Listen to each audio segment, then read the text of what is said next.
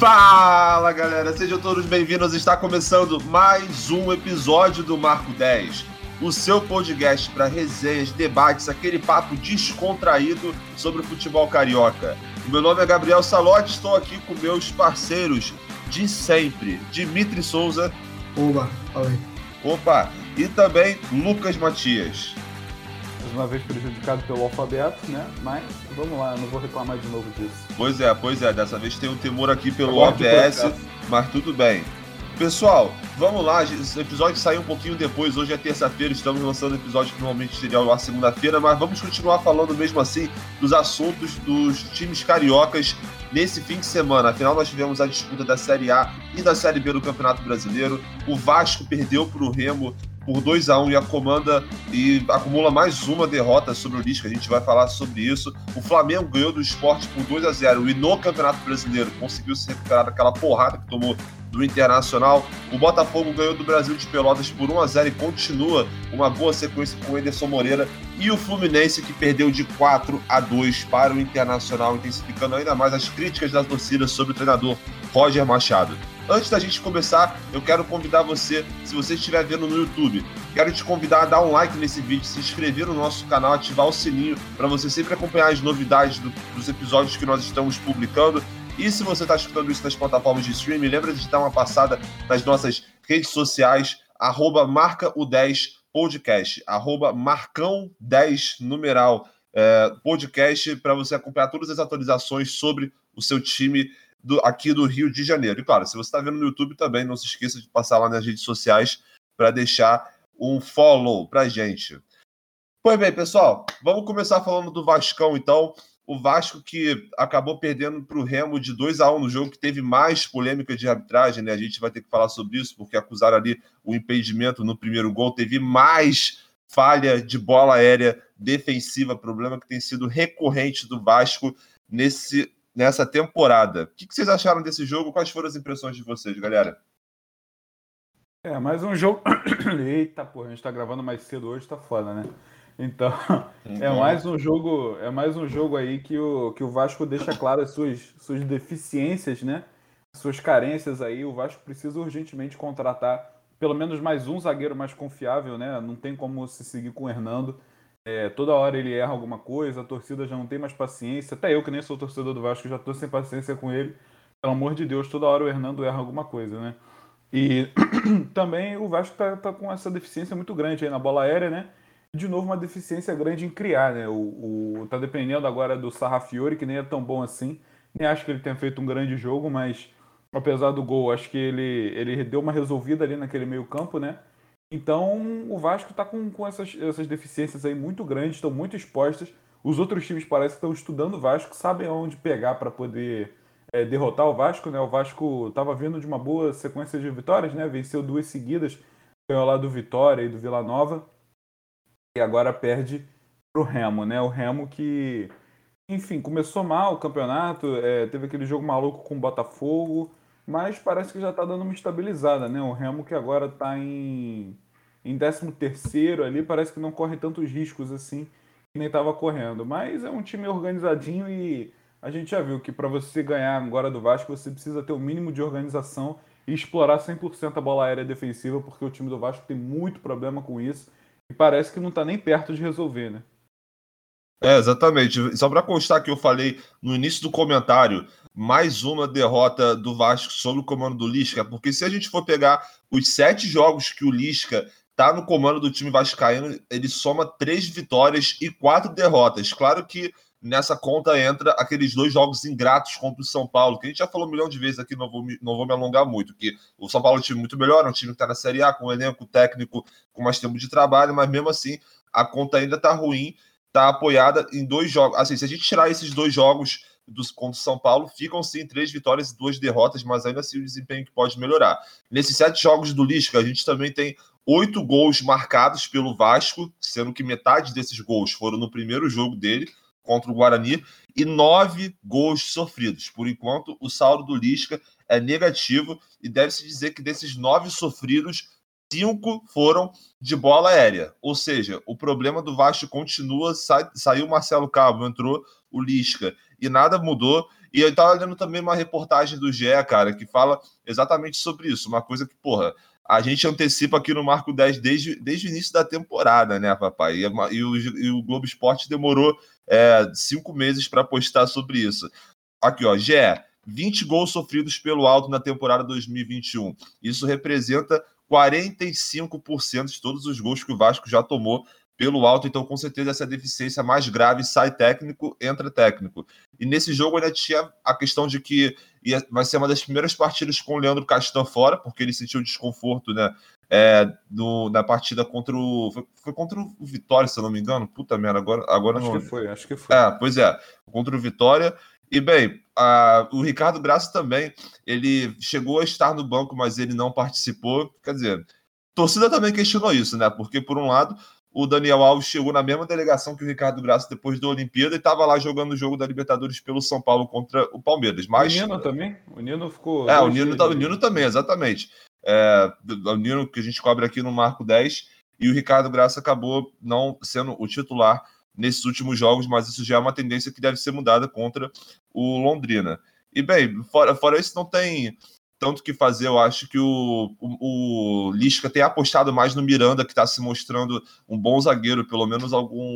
algum é, eu, eu ia usar o termo tapa-buraco frente à qualidade de, técnica da defesa como um todo, mas eu acho que é um termo muito forte. Ele é um bom jogador, eu considero ele promissor. Você coloca ele do lado do Hernando, você percebe uma diferença na técnica. Mas enfim, foi, não foi um jogo bom para o Vasco, uma atuação ruim da maioria do time da defesa nem se fala, porque, pô, porque no primeiro gol, cara, no primeiro gol tava impedido, não tá? Porque o meu amigo Vascaíno ficou, é, ficou falando tanto disso, mano. Aí eu, aí eu, eu só. Que tava, mano. É, pois é, eu só tomei para mim que tava impedido. Aliás, muito chato, mais o erro de VAR, de, aliás, não ter VAR na Série B, e mesmo que não tenha VAR, mais um erro técnico da nossa arbitragem, coisa que a gente vai falar mais do jogo contra o Botafogo. Então, dito isso, Pô, cara, esse primeiro gol é um absurdo, mano. Sinceramente, a forma como o cara do Remo entra como ele quer no meio da área, assim, mano, é, é, é, é brincadeira, mano. É brincadeira. E, bem, outro, o segundo gol ali que eu também quero ouvir, talvez a opinião do Matias e também, claro, do Dimitri, se foi falha ou não foi, do Vanderlei, porque, porra, sobrou o Léo Jabá na marcação do filho da puta ali do Remo, aí ele cabeceou, foi, porra, foi ali entre o Vanderlei e a trave, cara, eu achei muito feio. O Vanderlei poderia ter feito melhor. Sei lá, Mas... não é que tipo, foi uma finalização. Ah, aquelas ca... A queima-roupa? Não, não é que foi queima-roupa, tá ligado? O cara cabeçou como manda o, o, o roteiro. Tá Figurino, tá né? Tipo, ele cabeçou pra baixo, mano. A bola quicando é difícil, tá ligado? Pelo menos eu acho que deve ser, né? Não sou goleiro, tenho um metro e dois no máximo, eu.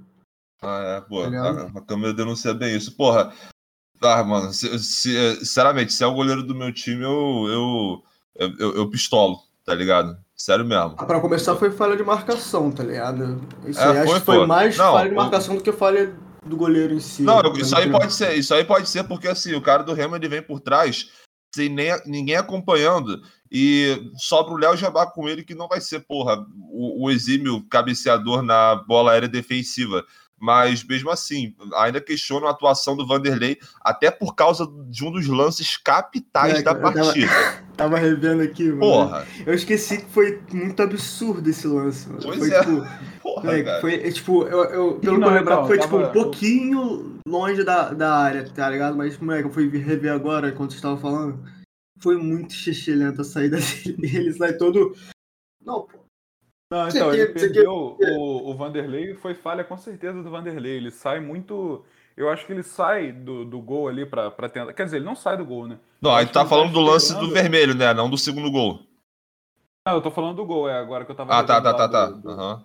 A falha do, do Vanderlei. Porra, ele não sai do gol porque eu acho que ele tá esperando que o Jabá tire essa bola, entendeu? Aí quando ele não consegue tirar, ele meio que se assusta assim e a bola entra. Então, com certeza é uma falha dele ele sempre tem que contar que a zaga vai fazer uma merda, que a defesa vai fazer uma merda. Ele nunca pode ficar um passo atrás da defesa, entendeu? Ele nunca pode ficar esperando que a pessoa que o zagueiro vai tirar, entendeu? Isso é ser um então, goleiro no Vasco, nossa senhora. É, o goleiro. Não, isso qualquer goleiro. O goleiro tem que estar sempre um passo à frente da defesa. Ele precisa sempre uhum. pensar que vai dar merda. Não importa se você tem o, o Boateng e o Rubem Dias na sua zaga, você tem que esperar sempre que um dos dois vai fazer uma merda e você vai ter que salvar. Então você não pode ficar dependendo da defesa. Então foi isso que o, o Vanderlei fez, né? Ficou esperando o Léo Jabá tirar, ele não tirou e ele teve que buscar a bola lá dentro. Não, vale constar que depois de, desse lance, que pode se interpretar como falha do Vanderlei ou não, ele fez defesas importantes até o intervalo que com certeza ajudaram o Remo a. Aliás, que ajudaram a, o Vasco a não ir para o intervalo com, com uma vantagem ainda maior do que 2 a 1 Mas no segundo tempo, puta, ele fez essa merda aí, cara. Impressionante, tá ligado? Porra, é, achei que para começar ele errou. Pô, o torcedor que não tá a par aí, que tá escutando a gente, né? Depois pesquisa esse vídeo, que por sinal eu achei muito, é muito engraçado vendo isso ao vivo também. Foi um lance onde o jogador do Remo recebe a bola na intermediária, assim, com uma certa distância da área, e o Vanderlei aparece lá do nada, mas simplesmente mete a mão na bola, cara. Assim, do, no, meio do, no meio do campo, quase, entendeu? Como uma, como uma cortada de vôlei. E, e é expulso, né? É expulso porque seria uma. Obviamente ia ser gol e, pô, mano, tudo errado, tá ligado? Eu achei com a forma Pior que ele... eu acho que, tipo assim, eu acho que tava mais fácil pra zaga, né? Tipo, uma zaga decente conseguir tirar aquela bola do que pro próprio atacante. Sim, tipo, cara. Era tipo meio que um contra-ataque um contra dois, né? Um atacante contra dois defensores. E, tipo, a, bo a bola tava meio que pra direita e o atacante tava meio que, tipo, pro lado esquerdo do ataque do, do, do Remo, tá ligado? Então foi meio que, tipo, talvez desnecessário até essa saída não a saída, mas, tipo, meter ele a mão na bola, tá ligado? Com certeza, pô. Ele sai completamente sem tempo nenhum de bola, né? Quando ele chega na bola, a bola já tá quase passando dele, por isso que ele tem que meter a mão nela. É, foi uma burrice gigante aí de, dele, de querer sair, do, do posicionamento do Vasco nessa bola que sobrou, da defesa. Porra, pelo amor de Deus. Pois é, ele também tem o destaque da, da, crítica da torcida em relação a ele ter escalado o Zeca de lateral esquerdo, né? E, e, e também, e, é, exatamente, Zeca de lateral esquerdo e ter colocado o, o MT na outra lateral, tendo o Léo Matos como desfalque, que também não agradou a torcida, essa postura do Lisca, que a gente já vê algumas críticas aparecendo aí ao trabalho dele, mas essa aí, como um todo, não foi uma boa partida, né? Alguém tem mais algum comentário a fazer do nosso Vasco? Não, acho que de longe não foi uma boa partida, né, mano? Não. Tipo, obrigado, tamo junto. Então é isso. Não tem mais comentário. Esquece o Vasco. Vamos, vamos falar do. Eu tenho o, o, o, belo bandeirão da torcida lá do Remo botando no, no estádio. Já falei, é, é a segunda vez que o Flusão tá presente, cara. A primeira foi no jogo do Botafogo contra alguém aí do, é, do norte ou nordeste do, da, da, da, Série B. Muito foda, muito foda. Melhor e pior, galera. Assim. Melhor e pior dessa partida. Melhor, o pior, no caso, né? Porra, o pior é fácil, né? Porra, ah, tem dois aí que pode matar, né? Tipo, ah, não, não, tem como, tem que ser o Vanderlei, porra. Ah, mano, mas o Hernando também jogou o lento dele, né, mano? Ah, mas o Vanderlei foi expulso. Pô, mas mesmo que ele tenha sido expulso, e assim, é. E que o. Mesmo que o segundo gol tenha sido culpa dele. É, culpa entre aspas, porque a gente já falou que isso divide também um pouquinho com. Meia culpa. Com, é, meia culpa, exatamente, porque isso divide com o comportamento da marcação nesse lance. E mesmo com ele tendo sido expulso de uma das formas mais escrotas que o goleiro pode ser expulso, uh, ele ainda assim, aquelas defesas importantes que ele fez no final do primeiro tempo, que garantiram um pouquinho uh, que o Vasco não se pudesse tanto, ainda são determinantes para mim. E uma coisa, o Vasco teve o Vanderlei como expulso, mas tendo um a menos ali, eu senti que não estava naquele mais naquele clima de tipo assim, ah, fudeu com o jogo, entendeu? É, não sei se vocês discordam, mas acho que eu vou de. Eu acho que eu vou jogar de Hernando no, no pior, eu mas com uma, também, uma né? menção muito honrosa pro Vanderlei, sério mesmo. Tipo, é. ele é completamente postulante, assim, pô. Porque... Eu vou de Vanderlei. Show de bola, show de bola.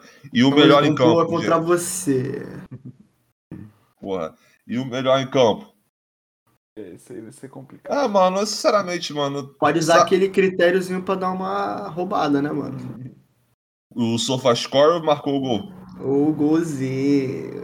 Não, mas é isso que eu ia falar, cara. Eu acho que eu vou de Sarra Fiore. É, não fez nenhuma, boa, nenhuma grande partida, inclusive ele já tinha ido mal no jogo anterior, mas marcou o gol. Eu lembro de um passo aqui, outro ali, alguma coisa assim. Não foi uma partida de grande inspiração do Vasco, portanto, toda a média geral do time ficou bem abaixo, mas o Sarrafiore é, tem a vantagem de ter marcado o gol. Como eu falei, lembro de alguns lances ali que vamos fazer dar esse melhor para ele, não, foda-se.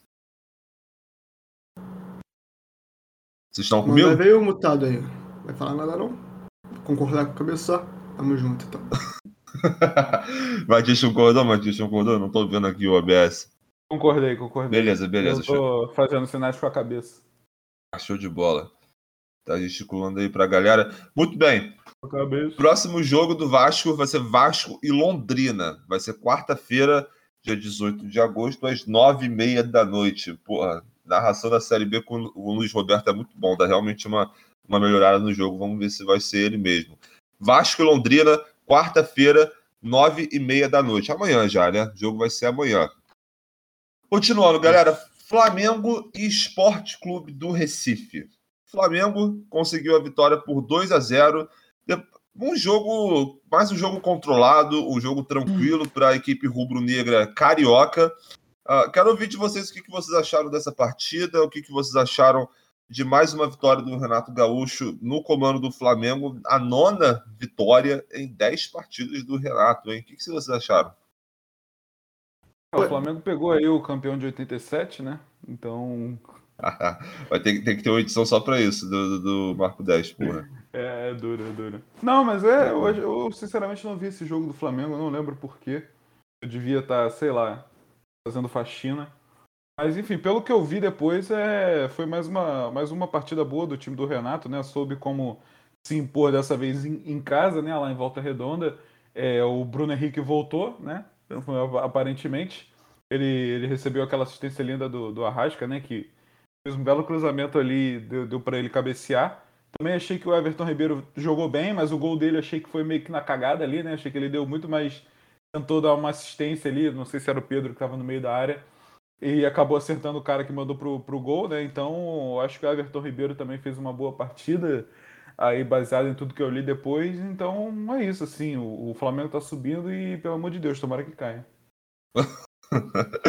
pois é, pois é. Cara, enfim, mais uma partida boa do Flamengo, como eu tava falando, uh, de, aquele que aquela, aquela quebra de desempenho no meio do percurso, aquele 4 a 0 sofrido do Internacional parece realmente ter ficado atrás para trás após uma ótima vitória do Flamengo na Libertadores no meio da semana e agora consegue a sua sequência de cinco vitórias em seis jogos apenas no Campeonato Brasileiro. Isso também contando aquele 2 a 1 na Chapecoense quando o Renato Gaúcho ainda não era técnico. Foi um jogo de, de controle total do Flamengo do início ao fim, você tendo ali uh, o João Gomes compõe no meio e o Léo Pereira e Bruno Viana fazendo boa atuação no que se preze, né? O Flamengo ficou muitas vezes adiantado no campo e quando o esporte tentava contra-ataque, era o Léo Pereira e o Bruno Viana que estavam ali na contenção, dando combate no quase que no meio-campo, como eles quase sempre ficaram. E o time todo jogou bem acima, com a posse de bola. Eu gostei como no primeiro, o primeiro gol surge de um cruzamento, mais uma bola colocada com as mãos pela rasqueta no Bruno Henrique. E gostei também do gol anulado do João Gomes, porque mostra uhum. o quanto que o time está desenvolvendo mais assim aquilo que a gente sempre reclamava no início, lá no início do Marco 10, a, a ter o cruzamento como único recurso, ainda longas épocas de Rogério Ceni, pô, pra, e, e para quem gosta do futebol com um toque de bola assim rápido, foi maneiro ver o gol do João Gomes que acabou saindo impedimento, mas você percebe que a aptidão do time está melhorando nessas situações e que, e que a defesa está muito fechada e você tem que ter paciência para girar a bola ao redor da área. Gol do Everton Ribeiro foi cagado, sim, né? Não tem nem o que falar, mas coroa uma boa atuação dele, coisa que ele vem precisando dessa vez. Infelizmente, eu não vou poder dar o melhor em campo para ele. Eu vou dar pro Arrascaeta, que fez mais uma puta partida flutuando pelo meio, sempre sendo muito decisivo, dando, enfiando excelentes bolas para os jogadores do Flamengo, cara. É, destaque negativo Cara, o Diego Alves é, é, engraçado, ele faz, ele tá fazendo boas defesas, ele tá conseguindo ser importante, mas ainda assim ele parece muito seguro, porque teve um chute do Zé Wellison, mano, que foi na entrada da área, e a bola foi meio que em cima do Diego Alves, mas ela quicou, ela pegou um efeito bem safado, cara, que o Diego Alves defendeu, mas ela foi na, no travessão ainda, e o Isla tirou a bola em cima da linha, foi bem maluco esse lance. Isso e aquele escorregão que ele deu no jogo contra o Olímpia são indícios para mim de que, sei lá, mano. É, e, e mas o melhor de tudo é nesses dois jogos, por mais que ele tenha feito essas duas falhazinhas aí, ele conseguiu fazer boas defesas para ajudar o Flamengo. Eu tô aqui com a sequência de jogos que o Flamengo vai ter até acabar o primeiro turno do Campeonato Brasileiro. O Flamengo vai enfrentar o Ceará fora de casa, o Santos fora de casa e o Atlético Goianiense fora de casa. E nesse meio tempo vai ter dois jogos contra o Grêmio, pelas oitavas de final, da, pelas quartas de final da Copa do Brasil. bota, crava nove pontos, Matias? Ceará fora, Santos fora e Atlético Goianiense em casa? É, pelo que a gente está vendo no campeonato, eu acho que quem é Atlético Goianiense em casa, né, no Maracanã. É isso aí. É, se esse jogo fosse em Goiás, eu acho que esse seria o jogo mais complicado do Flamengo, porque o Atlético Goianiense está bem organizadinho, né? O Ceará também tem um bom time, mas contando aí com a queda de alguns, de alguns caras que estavam jogando muito ano passado, tipo o Vina e o Sobral, que não estão jogando lá isso tudo. Mas eu acho que o Flamengo vai ganhar fácil os três. O Santos é uma merda, perdeu até pro Fluminense. Então, eu acho que o Flamengo ganha mais nove pontos mole. Show de bola. E você, Dimitri, fala para mim, cara, o que, que você, você assistiu o jogo aí, que o Matias, eu já vi que o comprometimento aí tá abaixo para fazer a faxina. Não, eu, eu, assisti, tipo, no início eu até fiquei impressionado com o esporte tentando jogar, tá ligado?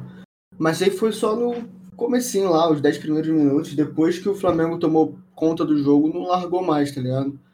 O... É, exatamente tipo, isso. O, o Sport começou rodando a bola bem, tipo, segurando. Acho que no início teve até mais posse de bola que o Flamengo.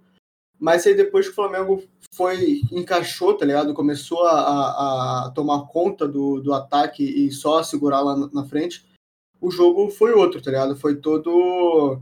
Foi todo o Flamengo praticamente a partir daí.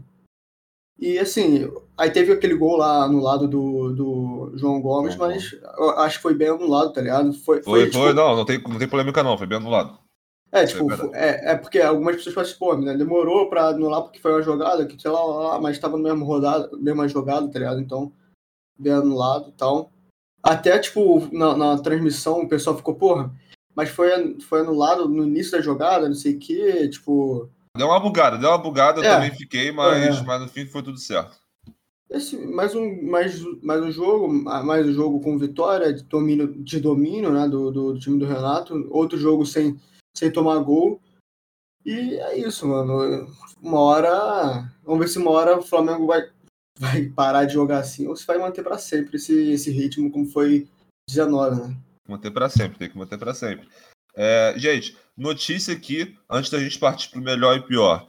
O Sérgio Osterman, técnico. O Flamengo Sérgio acabou. Osterman, técnico do Olímpia, ele pediu demissão após o Olímpia perder de 3 a 0 para o grande rival Cerro Portenho no clássico que teve esse fim de semana. Então o Flamengo vai enfrentar o Olímpia, que vai ter um interino comandando o time. Né, contra o Flamengo, que vai ser o jogo aqui jogo da volta pela Libertadores. Então, é uma notícia para deixar os torcedores do Flamengo. É, já estava tranquilo, né? Já estava tranquilo a vida do Olímpia, né? Nem precisava. É, pô, exatamente. É, e perder um clássico aí pro rival por 3 a 0 também, pô, bobeira isso. Melhor e pior, gente. Eu vou dar aqui a, a graça, eu vou, eu vou começar esse aí também. O melhor eu achei o Arrascaeta, pô, como eu falei, puta atuação do Everton Ribeiro, ele, ele seria postulante, sim, ele é postulante, né? Tem pessoas que vão ter essa opinião, mas o Arrasqueta, pô, mano, ele jogando assim todo solto pelo meio é impressionante, cara. A capacidade que ele tem de achar os atacantes com o melhor passe, o passe pro Bruno Henrique foi muito preciso, como ele sempre faz, ele constantemente ajudando a criar jogadas, inclusive não só dando assistência para o primeiro gol, como dando o penúltimo passe para o segundo gol, o gol do Everton Ribeiro. É, então, por todo o conjunto da obra aí, por toda a partida, eu vou dar para ele uma, mais uma atuação monstra dele. E o pior, eu vou dar para o Pedro. Não tem outro para dar. O Pedro que ficou relativamente sumido no primeiro tempo, apareceu bastante no segundo e com diversas finalizações para fora, finalizações onde ele poderia ter feito melhor. E para coroar o dia que estava dando tudo errado dele, quando ele marca um gol, o gol está impedido. Então, para mim, vai ser o melhor Arrascaeta, Jorge André Arrascaeta, e pior, Pedro Queixada. E, e o destaque para o Luiz Roberto, que, que, que falou na, na transmissão, no gol, no gol que estava impedido do Pedro, foi um impedimento bem leve, né? Assim, bem. O Pedro estava só um pouquinho à frente. Aí o Luiz Roberto falou: o queixo dele estava à frente. Puta que pariu. Mas, mas fala aí, é, ele aí. fica puto com isso, ele já falou que não gosta que falem do queixo dele, né? Mas que pena. o... vamos parar de falar do queixo do cara, ele não gosta. É, é eu acho que, que para melhor mesmo não vai ter outra opção, né? A Rascaeta vem jogando muito, vencendo aí talvez o melhor jogador do Flamengo na temporada inteira. Claro que o Gabigol vem quebrando recordes aí, fazendo gol atrás de gol. O Bruno Henrique também tá voltando a jogar bem. É, é mas, mas a Rascaeta o... na veia. É, o Arrascaeta tá, tá sensacional. Não, então... sabe qual é a parada, mano? Sabe qual é a parada? Eu sinto Não. que, assim, o Gabigol, por mais que doa por ele ser ídolo, ele pode ser substituível.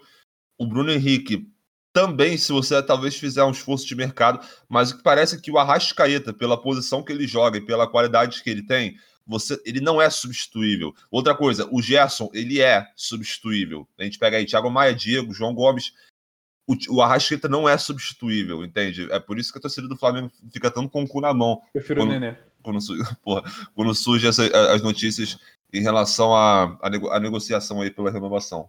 Mas enfim, o que, que você está falando, Matias? Que eu te interrompi é, eu aí. Acho que tem que pagar o que ele, que ele quer mesmo, foda-se. Eu vi uma parada. Não, exatamente, verdade, cara. Ele, abaixa as, abaixa as calças aí, pô. É, que ele recebe menos que o Vitinho. Porra, isso é surreal. Então, tem que pagar o que o cara quer. O cara é o craque do time, pode ser o craque do Brasileirão aí. E uma melhor em campo vai ser o Everton Ribeiro, porque eu acho que ele tá merecendo mais por enquanto. E de pior eu vou, vou te seguir aí, porque eu não vi o jogo, então eu só queria dar essa moral aí pro Everton Ribeiro mesmo. É, eu acho que de pior vai ter que ser no Pedro mesmo. E porque, porque ele. Gustavo Henrique não jogou, né? A gente não tem nossa muleta. É. Mas jogou o Léo Pereira. Não, e o Bruno Viana, mas ele safou, como eu falei, pô, o Flamengo fez uma marcação adiantada, eles só pegaram, só pegaram com as picas ali, tá ligado? Aquele lançamento erradão do esporte, só para livrar a bola, ou tentar acionar o contra-ataque, pum, fácil, fácil. Aí, aí é tranquilo, foi atuação para coroar os zagueiros mesmo, mas, mas enfim. Então, continuando aí, voltando, acho que o pior vai ter que ficar pro Pedro mesmo, uma partida, outra partida muito abaixo, tá ligado? Quando ele não parece que quando ele não tá inspirado, ele não, não joga nada e que continue assim por um bom tempo. E acho que de melhor, acho que dá para botar o Arrascaeta ou o Everton Ribeiro, mas eu vou de, de Arrascaeta pela assistência e, e por ter jogado um pouco melhor. Assim, a segunda jogada do. do a, jogada do segundo gol é uma jogada criada pelo Everton Ribeiro, faz, um, faz uma boa movimentação, tá ligado? Mas o gol é um gol meio cagadinho, tá ligado? Então eu vou dar pro Arrascaeta que mereceu um pouquinho mais. É, o Everton Ribeiro fez bem o toque, depois, depois partiu para receber a bola ali no, no futuro da jogada. E, pô, eu, eu senti, foi a retribuição por eu ter te acompanhado ali no melhor e pior do, do Remy Vasco, né, porra? Aqui, aqui a gente se ajuda, aqui a gente se ajuda. Matias não, não, hoje eu compro é quando. Todos contra mim. Hoje eu compro é, contra o. É foda. Até quando vão querer me calar. Meu Deus. Beleza. Flamengo e Olímpia. Jogo da volta das quartas de final da Libertadores. Vai ser quarta-feira, às 7h15 da noite. Amanhã, às 7h15 da noite, Flamengo e Olímpia. Fogão, galera. Botafogo ganha do Brasil de Pelotas após ter perdido. Por essa merda por último mesmo. É, pô, aqui, gente, aqui, aqui não, tem, não, tem, não tem preferência de time, não. Aqui é ordem cronológica puramente para ser justo com todos. Botafogo ganha do Brasil de Pelotas quinta vitória no sexto jogo do Anderson Moreira, consegue se firmar ainda assim na, no, no pelotão de cima, está em oitavo colocado, é verdade, mas está a dois pontinhos do Sampaio Correia, que é o time que abre o G4. E jogo com mais polêmica de arbitragem também. O que vocês acharam dessa partida? Sim, foi um jogo que eu não consegui ver muito porque eu estava vendo no Uber, estava voltando para casa. Então, mas assim, acho que foi uma partida com bastantes polêmicas, tá ligado?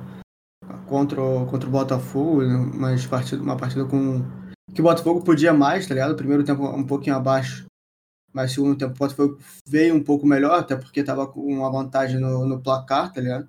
E foi jogar como o Botafogo gosta de jogar, que é tipo, meio que em transição e tal é, tipo, se aproveitou bastante de bolas paradas, mesmo não tendo conseguido fazer a, o gol de bola parada, a partida talvez assim entre os melhores do, do jogo dá para botar o, o Pedro Castro que finalmente fez uma boa partida, né? O Oyama também fez uma boa partida junto com ele. E assim, jogo marcado por, por bastantes polêmicas, tá ligado? Meio complicado. Botafogo foi superior, até porque tinha que ser superior, né? Tava jogando em casa contra o. O, é o, o Lanterna, né? Lanterna, então. Tinha, assim, a gente apostou numa goleada, né? Botafogo, se não me engano, acho que botou 3x0, alguma coisa assim. E. É, isso aí. Infelizmente não, não aconteceu, mas poderia ter acontecido caso. Caso, caso a arbitragem não fosse tão prejudicial assim pro, pro Fogão. com certeza. A arbitragem. É, o... ah, tô vendo aqui. Não, pode falar, pode falar, pode falar, foda-se. Não, o, eu tava vendo aqui, o Brasil de Pelotas é o lanterna, tipo, muito assim. Ele tem, só tem 12 pontos. O Confiança tem 13, mas o Brasil de Pelotas vem de 6 jogos sem vencer, são 5 derrotas, é, 4 derrotas seguidas. E o Botafogo é um time bem, bem melhor do que o Brasil de Pelotas, né? O Botafogo estava precisando dessa vitória, agora chega a 28 pontos, está a 2 do G4, né? Mas tem uma galera também ali pertinho do G4. Só com 28 pontos tem três times, né? O Botafogo, o Vasco e o Operário. Todos eles estão ali na cola do G4. O Náutico, que era o líder absoluto, está em sexto também quatro derrotas seguidas, igual o Brasil de Pelotas. Um, incrível o que aconteceu com o Náutico, que o Dimitri está usando a camisa aí, talvez seja isso. O, o, mas o, o Botafogo fez a partida realmente. Pô, o Dimitri tá usando o Náutico, a camisa do Náutico claramente porque ele é flamenguista, né, mano? E aí o esporte Óbvio. tomou é. um cu pro Flamengo. Aí ele quer tirar essa onda, porra. É. Desculpa aí, Matias, claramente, pode falar. Claramente. Não, e, e, o Botafogo ele fez aquilo que ele gosta, né? Ele, ele conseguiu fazer um golzinho ali rápido, né? E, e, deu, uma, deu uma fechada na casinha, não arriscou muito. Isso talvez irrite alguns torcedores, porque o Botafogo claramente podia mais contra o Lanterna do campeonato. Achei uma excelente partida do, do Rafael Navarro, achei que ele jogou muito bem ali na frente. A assistência que ele dá é, é, é surreal. Talvez, eu, já, eu acho que eu já falei isso antes, mas talvez ele não perca a posição ainda para o Rafael Moura ou para uma mudança de esquema, porque ele se doa muito lá na frente, né? Ele ele arranca o sangue se precisar ficar lá na frente, lá pelo Botafogo. Eu acho que ele, ele joga, joga muito ali, briga bastante, apesar de ele não fazer tantos gols assim, né? Que a gente esperasse de um centroavante, talvez até mais gols, mas é, a gente vê que também essa não é a única função de um 9, né? E, e a gente viu que foi um 9 dando assistência para um zagueiro fazer o gol, né? Muito bom ver o Joel Carli voltando, é um ídolo da torcida, é, é um bom zagueiro também, quando ele voltou para a Série B, naquela terra arrasada que era o Botafogo. Achei que foi um bom reforço, é um cara experiente, é um cara que já conhece o clube, um cara que a torcida confia.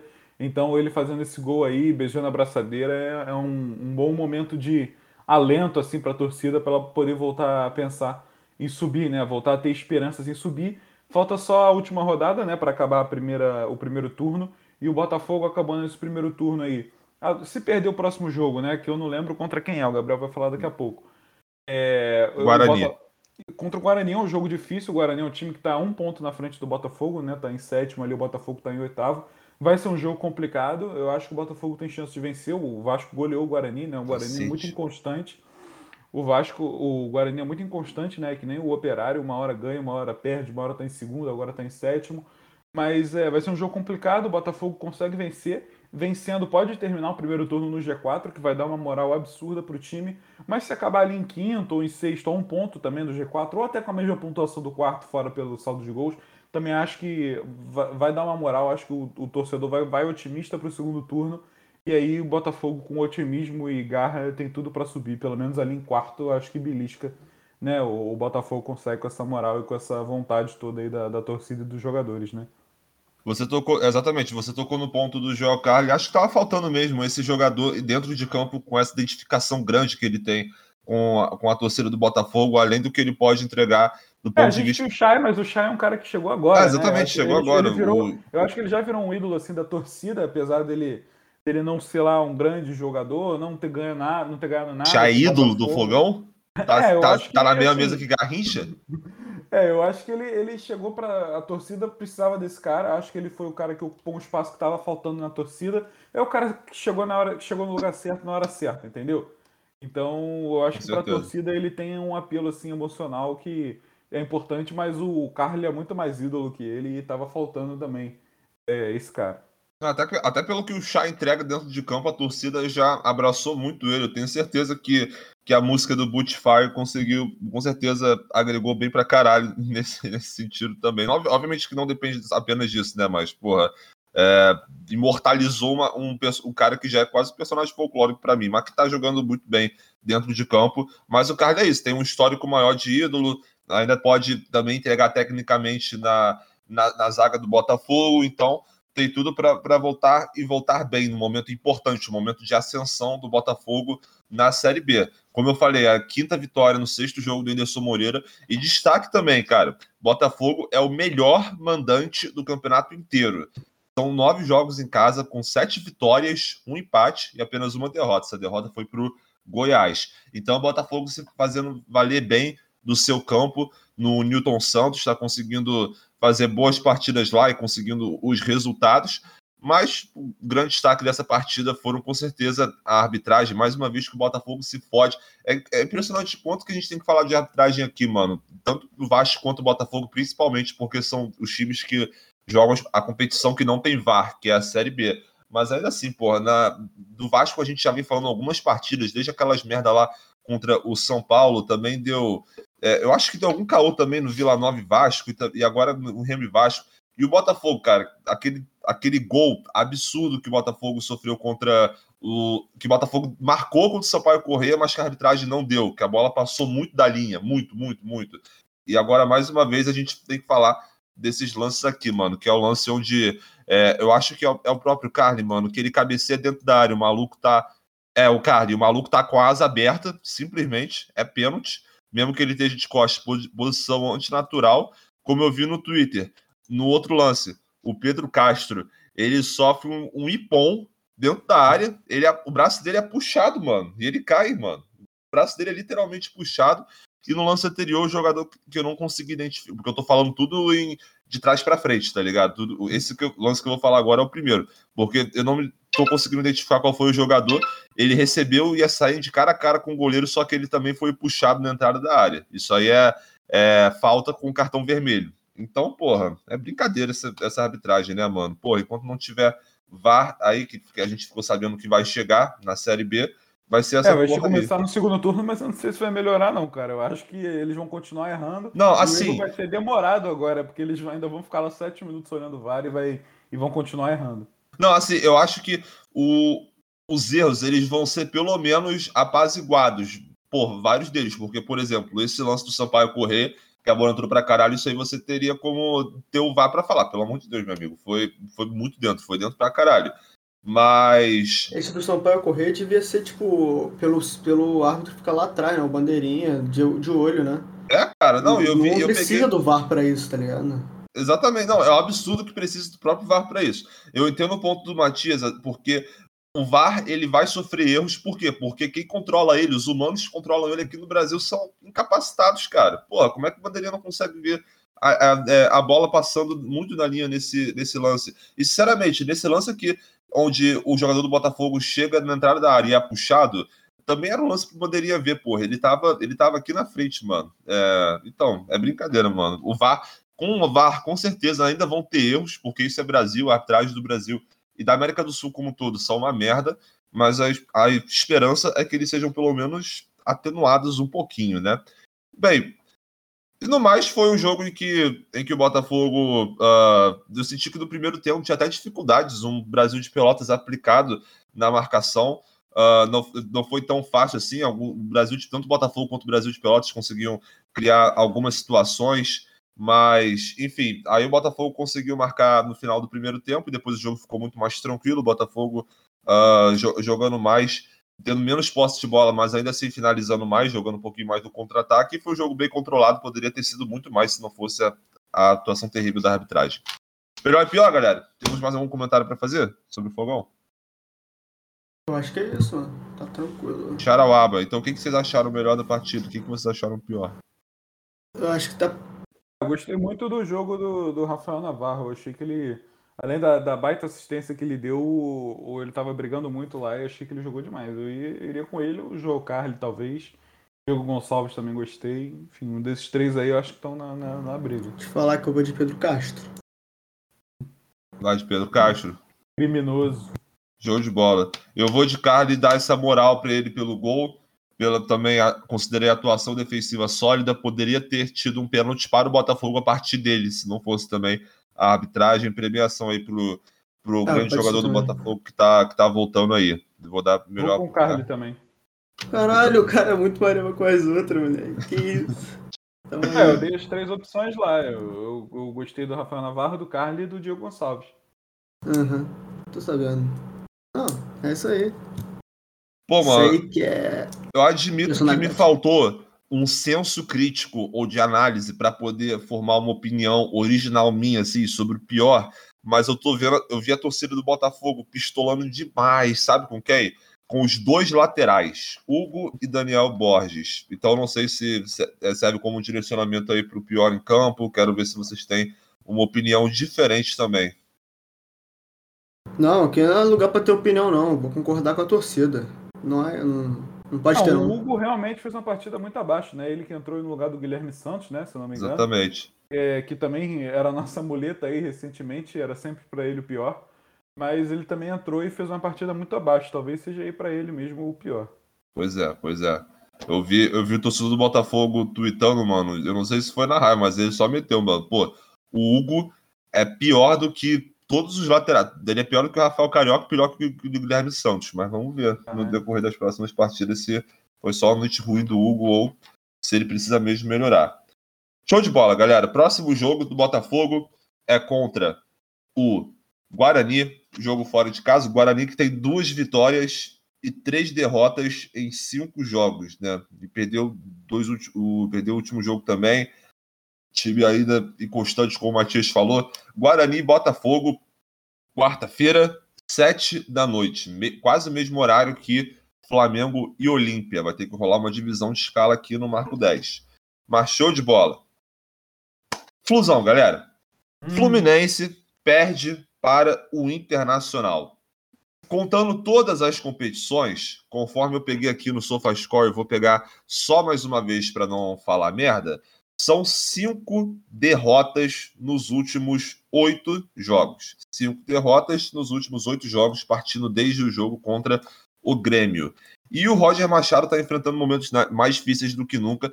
Eu não cheguei a ler nenhuma notícia de bastidor, mas eu estou pressupondo que o jogo contra o Barcelona no meio dessa semana vai ser completamente decisivo para a permanência ou não do Roger Machado. O que, vocês acharam dessa partida? O que, é, vocês acham da corda bamba? É, eu li, saiu, saiu hoje, se eu não me engano, no, no Netflu, né? Depois eu vou até olhar aqui para dar o crédito certinho, que a permanência do Roger depende desse jogo aí da, da Libertadores, né?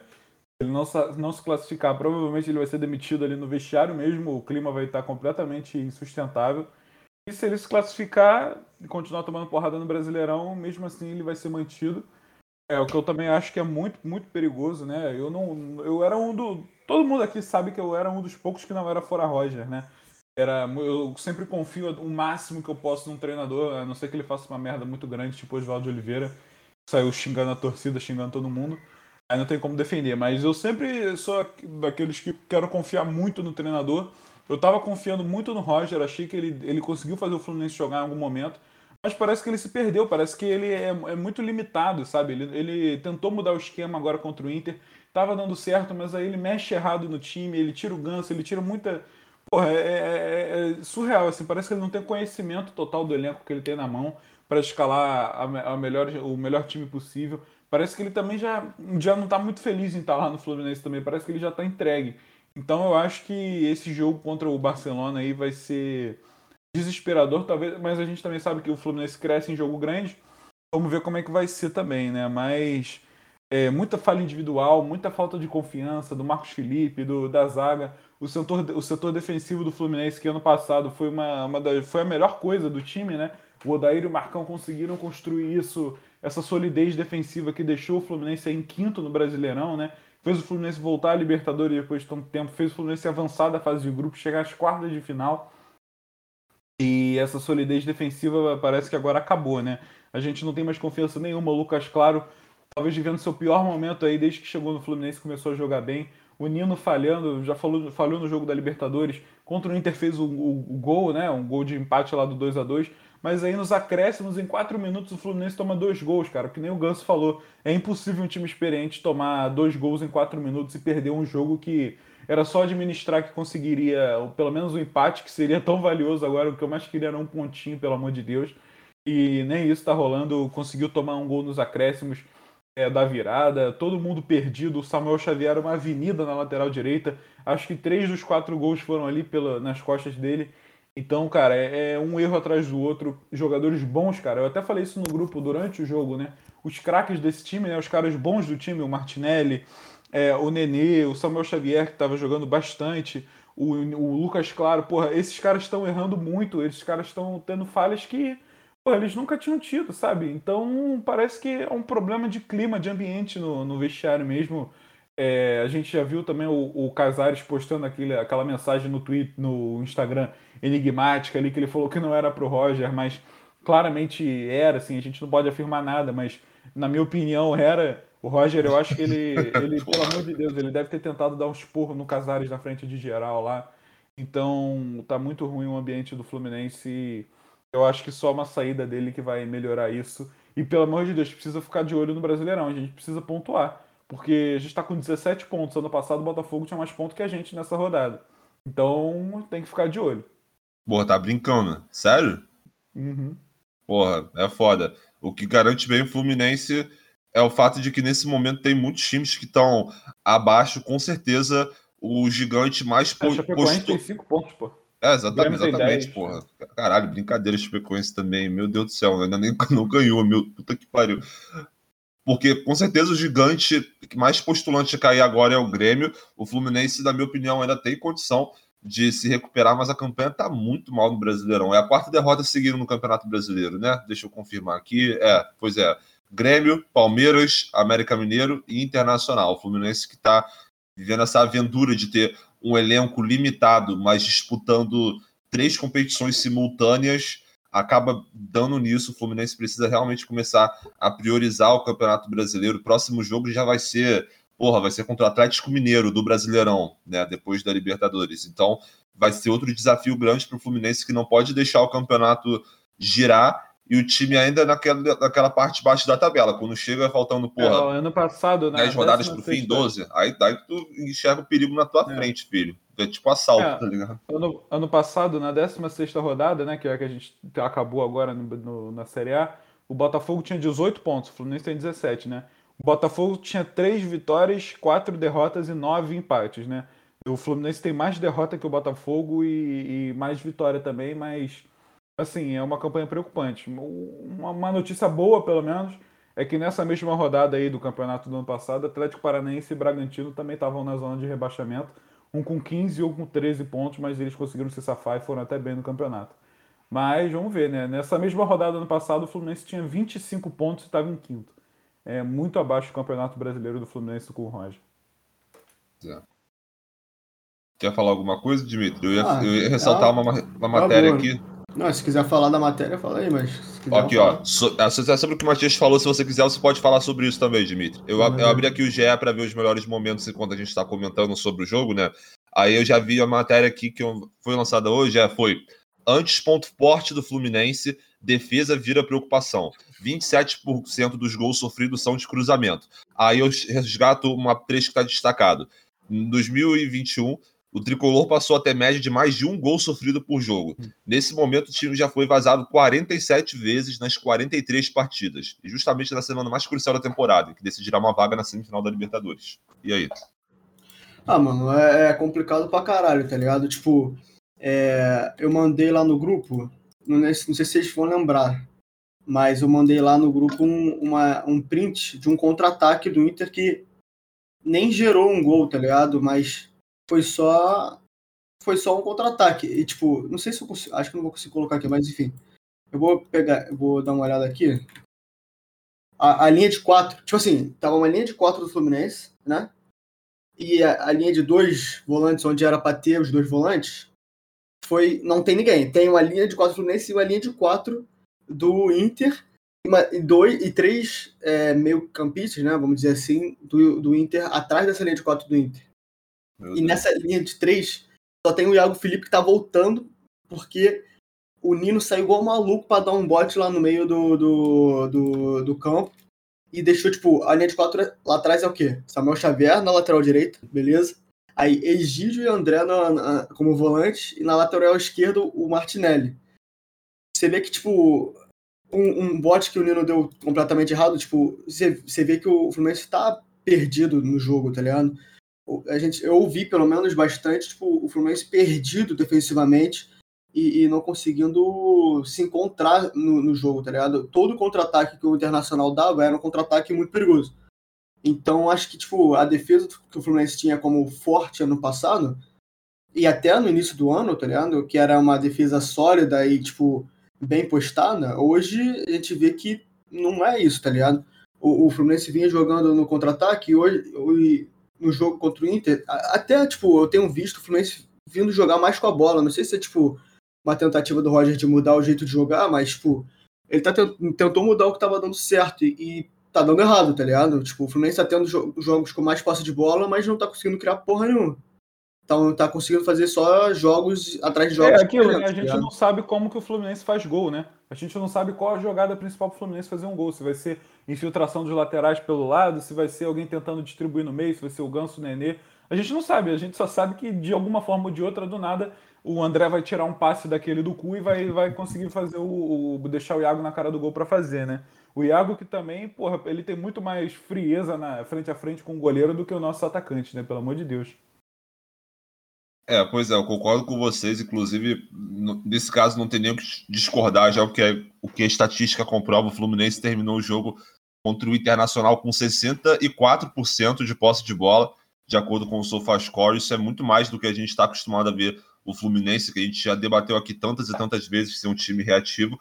E, um dos maiores defeitos. fora de casa, né? Então, Exatamente. É. Mas vale lembrar também que o time do Inter também tem uma característica reativa de contra-ataque, como foi executado com o Flamengo. O Inter toma muito fora... pouco gol, né? Eu, eu Exatamente. tava vendo uma live, eu tava vendo uma live aí pré-jogo de um, de um, de um canal do Inter, né? Eles estavam falando que o Inter não tomava gol, acho que há uns três jogos, assim, desde que pegou o Fluminense. Então é uma defesa muito boa também do Inter, que gosta de jogar mais atrás, né? Gosta também de fazer o que o Fluminense fazia e estava dando certo. E é impressionante também a, a, a, falta de combatividade, né? A gente viu no primeiro gol, era um lance totalmente a favor do Fluminense, que o Fluminense perde a bola e quem cruza a bola, pro, quem faz o lançamento para o Edenilson fazer o gol é o Cuesta, né? Que é um zagueiro que ele tem total liberdade ali na frente para cruzar. É, é, impressionante, tá tudo, tudo muito bagunçado, tudo muito ruim. Pois é. E bem, e com essa característica do Inter e eu não, eu não sei agora, isso que o Dimitri falou, se é uma tentativa do Roger ou se foi só circunstância de jogo, mas fato é, o Fluminense ficou mais com a bola e teve muita dificuldade tanto para propor o jogo quanto para recomposição defensiva, porque o Fluminense tentando propor o jogo, tentava achar um passe ali, aquele passe mais decisivo, aquele penúltimo passe, digamos assim, no último terço do campo, ali na entrada da área, e quase sempre era um passe errado. A maioria das jogadas que davam alguma coisa do Fluminense eram sempre cruzamentos do Egídio pela esquerda, e, bem, o, e quando o Inter o pegava a bola. 17 cruzamentos, tá? O Egídio também errou é. muito nesse jogo. É, pois é. E também quando o Inter conseguia recuperar a bola e partia para o contra-ataque, sempre incomodava o Fluminense, sempre gerava uma, uma, uma um lance de perigo para o Fluminense. Então, o Flu que dessa vez se propôs a jogar com a bola, uh, não conseguiu criar praticamente, não conseguiu se defender. Dependeu de criação de individual, como o Matias falou, o André tirou um passe do cu para dar para o Iago Felipe marcar o, o primeiro gol ali do Fluminense. Mas, enfim, no, no decorrer do jogo, Uh, o Fluminense foi encontrando de novo as mesmas dificuldades. O, o Nino conseguiu marcar aquele gol, beleza, mas leva até a entrevista do Ganso que eu estava vendo aqui antes de começar, né? Que ele estava falando: não podemos tomar gol no fim, porque isso é uma coisa que aconteceu contra o Barcelona e agora aconteceu de novo contra o Internacional, mas dessa vez não foram um, foram dois, né? Nem, acabou que eu nem vi o gol do Guerreiro, mano, porque Porra, eu acabei fechando um computador aqui que eu tava vendo no computador e quando eu vi, caralho, o Guerreiro. É, foi o, era, era um escanteio pro Fluminense que foi todo mundo pra área aí também, eu nem julgo, já era 48 do segundo tempo. Ah, era escanteio? Todo mundo pra área é, e tentar empatar e aí tomou o contra-ataque. Foram três do Inter contra um do Fluminense aí. Um gol ah, de... Esse gol aí não dá nem pra gente julgar, né? Botar na conta, mas. É, não, pelo que eu vi do, do gol assim, eu vi só o Guerreiro invadindo a área e imaginei que fosse uma, uma situação de contra-ataque mesmo. Mas é, enfim. É, mano, foi tipo, os dois últimos gols meio que mostraram que, o que foi o Fluminense no jogo, tá ligado? Com a defesa muito, muito perdida, tá ligado? E foi, foi isso. Foram dois gols em dois minutos, se eu não me engano, e os dois gols no finalzinho, depois que o Roger decide tirar o, o ganso e mais alguém, acho que foi o Iago que tirou ou não? Eu acho que ele tirou o Martinelli também, né? Não, não, é, não no final, naquela lá. Foi, acho que foi Ganso e Abel. É, foi o Ganso e Abel que saiu. Entra o Wellington. o Wellington e o Abel Hernandes. No, no terceiro gol, acho que foi o terceiro gol, uma, o, o, o, o Martin. Caralho, o Wellington decide não marcar, tá ligado? O, o Yuri Alberto. E simplesmente sai um gol, outro gol de fato. Ele só entrou pra isso. Pois é. Ah, não, foi o Yuri Alberto, não, foi, foi o Edenilson, não foi o Matias? Não sei. O quê? O, o terceiro gol. Edenilson. Tá, é, então foi isso mesmo. Foi, é que o, o gol do Yuri Alberto também foi, foi o, o, o, Martinelli sem, sem querer marcar também. Tipo, sem marcando a bola e esquecendo de marcar o, o atacante. Foi basicamente isso. Foram, foram praticamente aí, uns três gols aí dados por, por falha de marcação do, do Fluminense. Porque a defesa estava perdida. Não sei se é tipo o, o time falando, ah, porra, já cansamos do Roger e estamos jogando de sacanagem, ou é tipo o, sei lá, o Roger que tá perdido e, e simplesmente não tá conseguindo treinar direito esse time. E, sei lá, ou é, ou é ele tentando uma coisa nova, que é tipo tentar jogar com a bola com, com o domínio do jogo, só que tá sendo dominado, tá ligado? Esse é o problema. É, e é muito perigoso você ter um grupo que não tá alinhado com o treinador, né? Porque a gente viu nos dois gols do Fluminense, os jogadores se afastaram, foram comemorar juntos ali, só os jogadores, né? A gente vê quando os jogadores eles não estão satisfeitos, mas eles ainda respeitam o treinador, eles vão lá, dão uma moral, abraçam. A gente já viu o Gabigol abraçando lá o Rogério Senna quando estava no momento difícil. É, teve um lance também do Rodrigo Caio indo abraçar o, o, o Abel Braga na, lá no início de 2019, também ficou muito marcado. É, eram treinadores que talvez eles não nem concordassem com o estilo de jogo que estavam sendo usados, mas ainda respeitavam. Isso parece que nem, nem isso tem mais com o Fluminense, né? Impressionante. E eu separei aqui para a gente ver rapidinho, para a gente analisar, alguns treinadores que estão assim, disponíveis no mercado é, nesse momento que eu acho que talvez mudar, mudariam o Fluminense, assim, tentariam fazer uma coisa diferente e talvez ajudassem, né? Então, bom, para mim o que deveria acontecer, né, e que provavelmente vai, né, a gente vai estar discutindo aqui completamente achismo, mas o que provavelmente vai acontecer se o Roger for demitido é o Marcão ser efetivado, né? Por enquanto essa é a melhor opção é um cara que já conhece o clube, já salvou o Fluminense 200 vezes. Mas também quando ele salvou o Fluminense, é, era um outro Fluminense, né? Era um Fluminense em outro patamar. Era um Fluminense que precisava ser salvo do rebaixamento. Em 2020 ele assume para manter um trabalho do Odair e consegue. Mas vamos ver se ele assume aí um, um trabalho do Roger numa Libertadores, numa Copa do Brasil, como que ele se sairia, né? Aí eu separei aqui também outros nomes. O nome do Thiago Nunes está sendo muito falado, né? O do Thiago Nunes aí fez um péssimo trabalho no Grêmio, no Corinthians e no Atlético Paranaense. Ele foi bem ganhando é, Copa do Brasil e, e, e Copa Sul-Americana, né? Foi lá que ele foi bem com um time é, talvez limitado é, de elenco como tem o Fluminense, né? Ele foi bem, num, um time que não tinha tanta pressão. Eu acho que ele chegando no Fluminense turbulento como tá, vai ter muita pressão, não sei se ele vai performar bem. Outro nome também que foi falado, ventilado aí, foi do Rogério Ceni, né? Que acabou de sair do Flamengo é, do Thiago Largue, que aí seria um projeto que nem o Red Bull fez com o Barbieri, eu acho. Que é você pegar um técnico sem muita experiência, mas com uma ideia de jogo e acreditar nele, você precisa acreditar. O Bragantino, tá, o Red Bull está confiando muito no, no, Barbieri e a gente está vendo que está dando certo, né? O outro nome também, que esse eu vi pouco sendo ventilado assim, e, mas é um nome que me agrada, é o do Tuca Ferretti, né? O brasileiro que estava no, no Tigres do México. É um baita treinador, ficou 11 anos lá no Tigres é, agora eu vi que ele assumiu o Juarez, que é um time de dois, que foi criado em 2015, né, lá no México. Então eu não sei como é que está a questão contratual, se ele aceitaria sair. Outro nome também que eu separei aqui foi do Domenech, que desde que saiu do Flamengo não está trabalhando, né, não, não, arrumou nenhum outro emprego, não sei se é por opção dele ou, enfim, não recebeu proposta, que eu acho que o Domenech, ele foi um pouco, sei lá, o Gabriel tá aí pode falar melhor, eu acho que ele foi, foi assim, foi muito pressionado quando o time estava até jogando bem, mas quando ele perdia, era perdia de goleada, aí não tinha como. Mas eu acho que ele fazia um bom, um, um bom, trabalho assim no Flamengo, daria para continuar. Eu acho que no Fluminense talvez ele consiga também performar. Então, queria saber a opinião de vocês desse nome que eu falei, se algum agrada, se algum de jeito nenhum, se algum é melhor, pior. Fala aí de novo aí, só para ver o negócio. Não. Thiago Nunes, Rogério Ceni, Thiago Largue, Tuca Ferretti, que é o do México, Domenech Torren e o Marcão efetivado. É, esse, esse do México aí eu não conheço. O Largue é... é... o Tigre chegou na final do, do Mundial de Clubes, né? Eliminou o Palmeiras, enfim. É, o, o Largue é uma aposta, né? Não tem nada. O, assim como o Thiago Nunes, mas o Thiago Nunes já ganhou alguma coisa com o Grêmio, né? Com, com o Grêmio, com o Atlético. É, o Rogério, complicado, né? Acabou de sair do rival.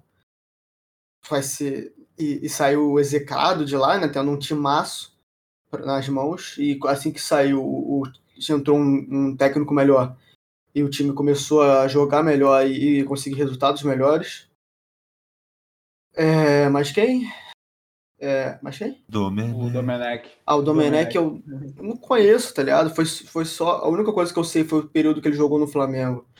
E até que eu vi jogar um futebol bom, mas ele tinha, acaba, tinha acabado de sair o Jorge Jesus. Podia ser só um, um, uma continuação, tá ligado? Tipo, acabou de sair o Jesus e aí o time ainda tá com aquele DNA ofensivo, tá com aquele entrosamento. Só acabou. E o Marcão, né? O Marcão acho que provavelmente vai ser a opção que vai acontecer. E eu, na minha opinião, é a melhor opção se ele continuar sendo o Marcão que o Fluminense em 2019 e conseguiu um é, final. A gente fala dos técnicos gringos também, mas o, o, o Mário Bittencourt já falou que não gosta dessa modinha aí de técnicos gringos, apesar dos dois últimos campeões da Libertadores sejam, sejam gringos, né? E, então ele não gosta de técnico argentino, europeu. Então eu trouxe umas opções que seriam mais plausíveis aí pro, pro Mário trazer, né? Fala aí, Gabriel. Não, até porque se, se o Mário falou que ele não curte técnico gringo, então dificilmente ele vai apostar nessa, por mais que eu acho que ele esteja equivocado, mas tudo bem. Tem alguns argumentos a favor dos brasileiros, como, por exemplo, se adaptar à linguagem, à cultura do futebol brasileiro e essas coisas. Assim, ô Matias, eu lembro de um episódio aí, cara, que a gente discutiu uma parada, foi o que, ah, é, quando o Vasco tava querendo decidir um novo técnico, aí tinha o Luxemburgo na enquete, e você tava falando sobre como o Luxemburgo é uma muleta para o Vasco, ano a ano, né? Assim, caso o Luxemburgo tivesse vindo ao invés do Lisca, pô, que seria tipo assim, o terceiro ano seguido que o Vasco se apoia no Luxemburgo por alguma coisa. É engraçado que o Marcão de interino também desempenha uma função parecida, né? E ele parece ser um ótimo, ser um bom bombeiro que tem a, a confiança da torcida do Fluminense de assim, se tem algum técnico que deixou tudo uma merda aqui no meio da temporada, eu vou lá e vou consertar, pelo menos fazer alguma, alguma coisa certinha aqui para poder deixar o time em uns em uma situação um pouquinho melhor, né? Não necessariamente aquele negócio de buscar por títulos, mas consertar o que estava sendo feito. Mas, enfim, sobre as opções que você falou, cara, o Domenech, ele realmente, eu concordo, ele, ele, ele fez um trabalho que eu estava gostando no Flamengo, embora as goleadas pudessem realmente ser muito impressionantes, a gente sabe como funciona aqui no Brasil, o Flamengo que ficou... O Flamengo é o time mais difícil de você treinar no Brasil, é, mais difícil é o time mais difícil de você trabalhar no Brasil é no Flamengo aí. É, pois você é. botando sua cara diretamente aí na, na, na, na, na mídia, né? É o time mais difícil. Exatamente. E sem falar que a torcida do Flamengo bem mal acostumada com o excelente ano de. Caralho, foi mal, meu despertador aqui tá, tá, tá bom pra caralho. É, e o Flamengo ainda fazendo um ótimo ano em 2019, 2020, continua a pressão, tá ligado? E sem falar que o Domenech é adepto do jogo posicional, que ele aprendeu lá sendo auxiliado o Guardiola por vários anos. E isso é um estilo de jogo muito difícil de implementar num lugar como o Brasil, né? Precisa de muito tempo, muita adaptação dos jogadores. Ele mudou também o, algumas orientações para defesa, que custou várias goleadas, enfim. Eu diria que ele é um bom técnico, mas para o Brasil talvez seja complicado. Ele precisa de tempo para implementar as suas ideias de jogo. E ainda tem outra questão: é, o Fluminense quer manter um estilo defensivo. É a hora do Fluminense mudar para um estilo ofensivo?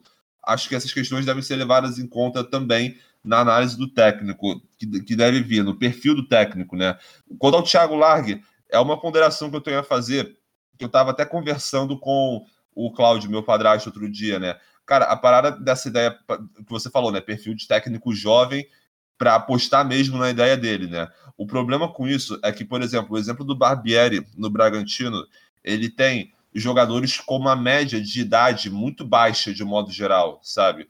É, então, portanto, fica mais fácil do grupo assimilar a ideia dele não ficar com aquela coisa que a gente sabe que jogador mais experiente, mais cascudo vai ter. Uhum. Se o Thiago Largue enfrentar, por exemplo, um Nenê, um Ganso, um Fred, esses caras assim que são mais cascudos, mais velhos e tem e devem ter o elenco na mão ali, né? Porque eu vejo que eles são bem resenha vai ficar complicado para ele, mas enfim, é uma aposta. E o Rogério Ceni, cara, é complicado, mano. Ele, ele fez bons trabalhos do Fortaleza, isso não pode ser ignorado, mas saiu do Flamengo também em um clima muito ruim.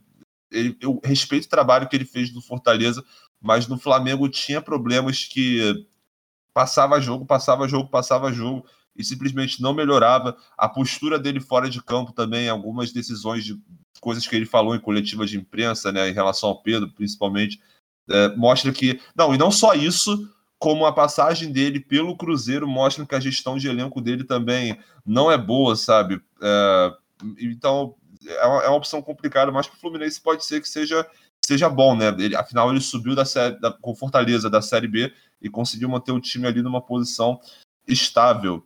Bem, complicado, cara, complicado. Desses nomes aí, pô, mano. Eu acho que é aquele clássico do futebol brasileiro, né? Tipo, mantém o Marcão até achar, até achar um desses nomes, um que um que se interesse pelo projeto, um que. Um, e você mudar agora, né? No, no, meio da temporada, no, do, do Fluminense turbulento aí, ah, exatamente. que o Roger montou. É, eu acho que alguns técnicos assim não, não conseguiriam lidar direito com isso, tipo o Thiago Largue e o Rogério Senna, eu acho que eles não conseguiriam. A gente já viu quando o Rogério chega no meio da temporada de um time que acontece, né? A gente viu isso lá no Cruzeiro. Pois é. Mas é, para pegar esse time aí, talvez um técnico cascudo, um Dorival Júnior, enfim, um desses caras. Pô, do, cara, Dorival Júnior eu, eu, sempre defendo, mano. Papo uhum. reto. Eu acho que ele é um dos. É acho que dos, eu acho que dos técnicos daqueles refugo, tá ligado? Tipo, quando o time brasileiro de, demite seu treinador, aí ele vai aqui no buraco negro dos técnicos, ver quem que tá disponível e pega um assim, tá ligado? É sempre assim, mano. Pô, o, tec, o Wagner Mancini é demitido do Corinthians, aí ele vai pro buraco negro dos técnicos, e aí o América Mineiro vai lá e pum, pega ele, entendeu? É sempre assim. Uhum. Então eu acho que o Dorival, ele é o melhor dos técnicos que estão nesse bolo, mano. Eu gosto do, do, trabalho dele, um cara. Eu também gosto dele. Um, um cara ofensivo, acho que poderia ser uma boa opção para incluir aí. E, cara, desses que você fez a lista aí, eu acho que é o Thiago Nunes, mano, mas é foda, cara. Os dois últimos trabalhos dele, trabalhos dele foram muito ruins. Eu sei que não é isso que a torcida do Fluminense quer, mas a situação tá muito delicada, sabe? É, é, bem chato isso, porque o time do Roger apresentou bom futebol várias vezes, algumas vezes na temporada, só que tá numa situação insustentável. Foi uma, tá sendo uma ótima temporada para o Fluminense em termos de resultado, quartas de final de Copa do Brasil e Libertadores, mas uh, é, bem, é, bem complicado, sabe? É bem complicado. Uhum. Melhor e pior, gente? Internacional e Fluminense? Vambora, vambora. Vambora. E aí, mano? Deem suas opiniões. Eu e a Felipe, que... melhor? Pega você. Eu acho que vou botar o André, mano.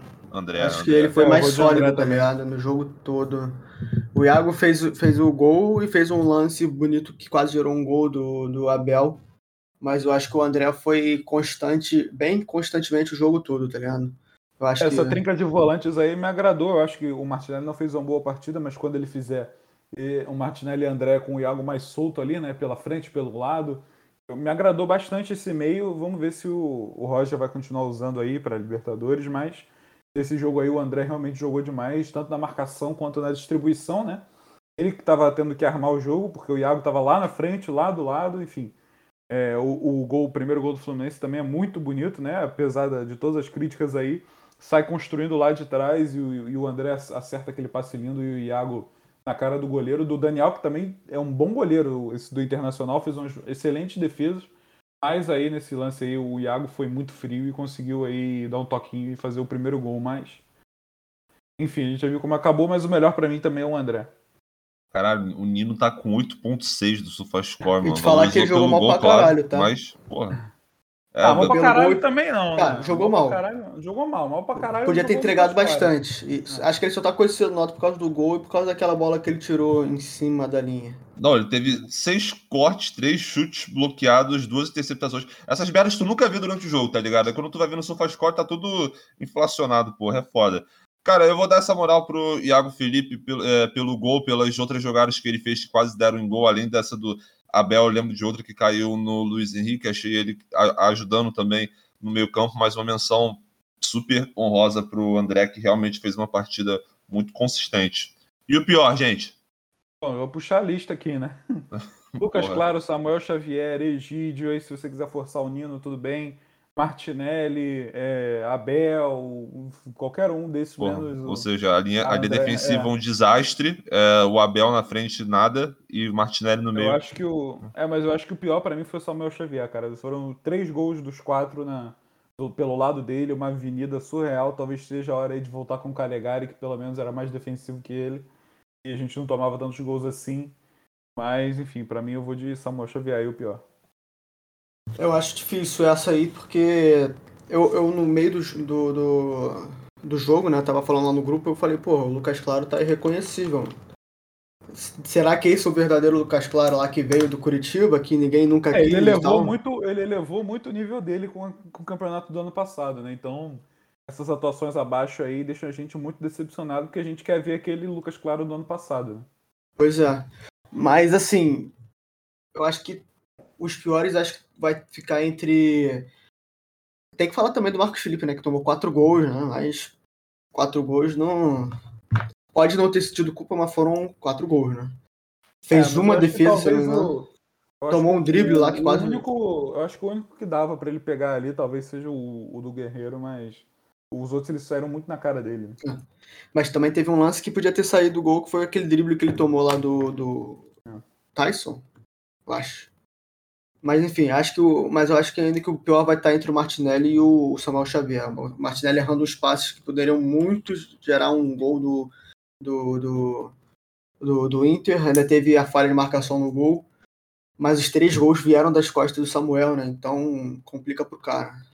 Então vou dar pro Samuel Xavier e o pior em campo. Samuel Xavier também. A parada dele ter participação direta em diversos gols foi foi, foi muito sensível, cara. Então vai ser para ele mesmo, lateral direito, que eu considerei como tendo algumas boas atuações depois que pegou a vaga do. É, ele tava do, jogando do bem, Calegari, mas... mas nesse jogo aí foi, foi é, bem no, E contra o, contra o Barcelona também, ele toma a bola nas costas do cara que faz o cruzamento pro gol. Enfim, é uma sucessão de falhas aí que eu cogitaria a volta do Calegari. Pois é.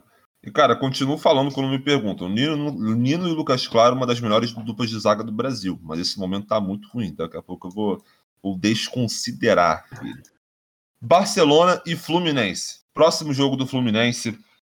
Jogo de volta das quartas de final da Copa Libertadores. Boa sorte aí a toda a torcida tricolor. Barcelona e Fluminense. Quinta-feira, nove e meia da noite. E vamos pro palpitômetro, galera. Vambora! Para quem não está chegando agora e não sabe, o palpitômetro nós fazemos, nós fazemos no final de cada episódio. Puxa nós, vinheta. Nós tentamos chutar placares para os jogos dos times cariocas. Quem cravar o. Caralho, peraí que deu, deu merda aqui. Quem cravar o placar, quem cravar o. acertar exatamente a quantidade de gols, vai ganhar dois pontinhos. Quem acertar se o time X ganhou, perdeu, empatou, leva um pontinho. Quem não acertar nada, não ganha nada. Na última rodada, eu, eu fui o único que cravou, porque eu botei 2 a 0 Flamengo Esporte, mas todo mundo pontuou nesse jogo. O Dimitri botou vitória do Flamengo, o Matias botou vitória do Flamengo, os dois fizeram um pontinho. Todo mundo pontuou do Botafogo Brasil de Pelotas. Eu botei 2 a 0 os outros dois botaram 3 a 0 mas foi 1 a 0 então ninguém cravou. Todo mundo com um pontinho. E Internacional e Fluminense, o Matias foi o único que apostou na vitória do Internacional. Então ele também foi o único que pontuou Conheço nesse jogo. merda aí. É, é foda. É, e o Remo e Vasco também, ninguém apostou na vitória do Remo, então é isso. Com isso, nós temos o, a, a classificação de primeiro lugar, Dimitri, 44 pontos. Segundo lugar, Gabriel, 41 pontos. Terceiro lugar, Matias, 37 pontos. Vamos embora, galera. Vamos para mais o palpitômetro. Primeiro, Guarani e Botafogo. Bora. Guarani e Botafogo. This is the game. Eu vou a um também. Eu vou de volta. Então eu vou 2x1 um Botafogo. 2x1 um Botafogo? Tá. Show. Eu vou. Caralho, eu acho que eu vou na, prim... na segunda derrota do Botafogo em 1x0 Guarani. 1x0 Guarani. Vamos ver. Esse jogo aí promete ser. 2x1 Botafogo de virada. Complicado pro Botafogo. Veremos. Flamengo e Olímpia. Eu vou de 2x0 Flamengo. 3x0 Flamengo. 3x1 Flamengo. 3x2 Flamengo. Ixi, Maria. Show de bola. Vasco e Londrina. Vasco e Londrina. 0 a 0 0 a... Porra, é, é um bom palpite. Pera aí. 0 a 0 Eu vou apostar numa vitória do Vascão aí pra sair da... Uma fase. Eu vou botar 1 a 0 3 a 1 Vasco. Se o Gabriel não culhões, ele aposta na vitória do Londrina, para cada um ficar com um resultado. Não, não, não, não, é exatamente. Não, não, nem fudendo, nem fudendo. Londrina 17. Vamos embora. E para terminar, o último jogo dos Cariocas essa semana, quinta-feira, Barcelona e Fluminense. Ai, é complicado. Esse aí vai ser o jogo dos cariocas nessa, nesse meio de semana, com certeza. Caralho, deixa, peraí, deixa eu pensar, deixa eu pensar, deixa eu pensar. Ninguém quer puxar. Não, eu tô pensando. Pera aí, eu vou. Pô. Vou, vou falar aqui. Eliminação do Fluminense por gols fora de casa. Um a um. Cara, eu vou apostar numa. Porra, Vitória do Fluminense. Esse, esse Fla-Flu na, na, semifinal ia ser top, hein? Mas fala aí, Porra, Dimitri. Eu vou apostar numa reviravolta do Fluminense. Caralho. É, vai ser 3 a 2 de virada pro Fluminense. Caralho, vambora, filho. E tu, falta tu, Matias. Cara, eu vou ter um fiozinho mínimo de esperança aí do Roger. Esse time aí cresce em jogo grande, que a gente já falou. Vamos ver se por um milagre do Senhor Jesus Cristo acontece. Vai ser 1x0 daqueles jogos suados pra caralho. O Fluminense vai fazer 1x0 aos 17 do primeiro tempo vai ficar se segurando até a morte aí, vai acabar 1x0 Fluminense. Isso é jogo de Libertadores, vamos ver, vamos ver. O Fluminense realmente cresce nesses jogos mais decisivos, essa é a hora de, de se provar para o seu torcedor.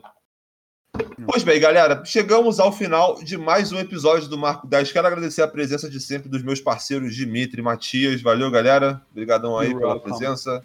Agora eu vou tirar uma Geral picado, né? gostosa. Geral, Geral picado. Né? Acabei de levar picadura, tamo aí.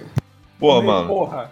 Exatamente, cara. E qual vacina não importa. Se você tá escutando isso ainda não foi se vacinar, por favor, vá, porque os números de, é, de casos e de mortes estão reduzindo apenas por causa disso. Então, não perca a sua chance, vá se vacinar. É picadura na, na, na bunda, mano. Então vambora, vambora, que, que esse pesadelo tá acabando. Em breve a gente vai poder voltar pro estádio, torcer pelos nossos times.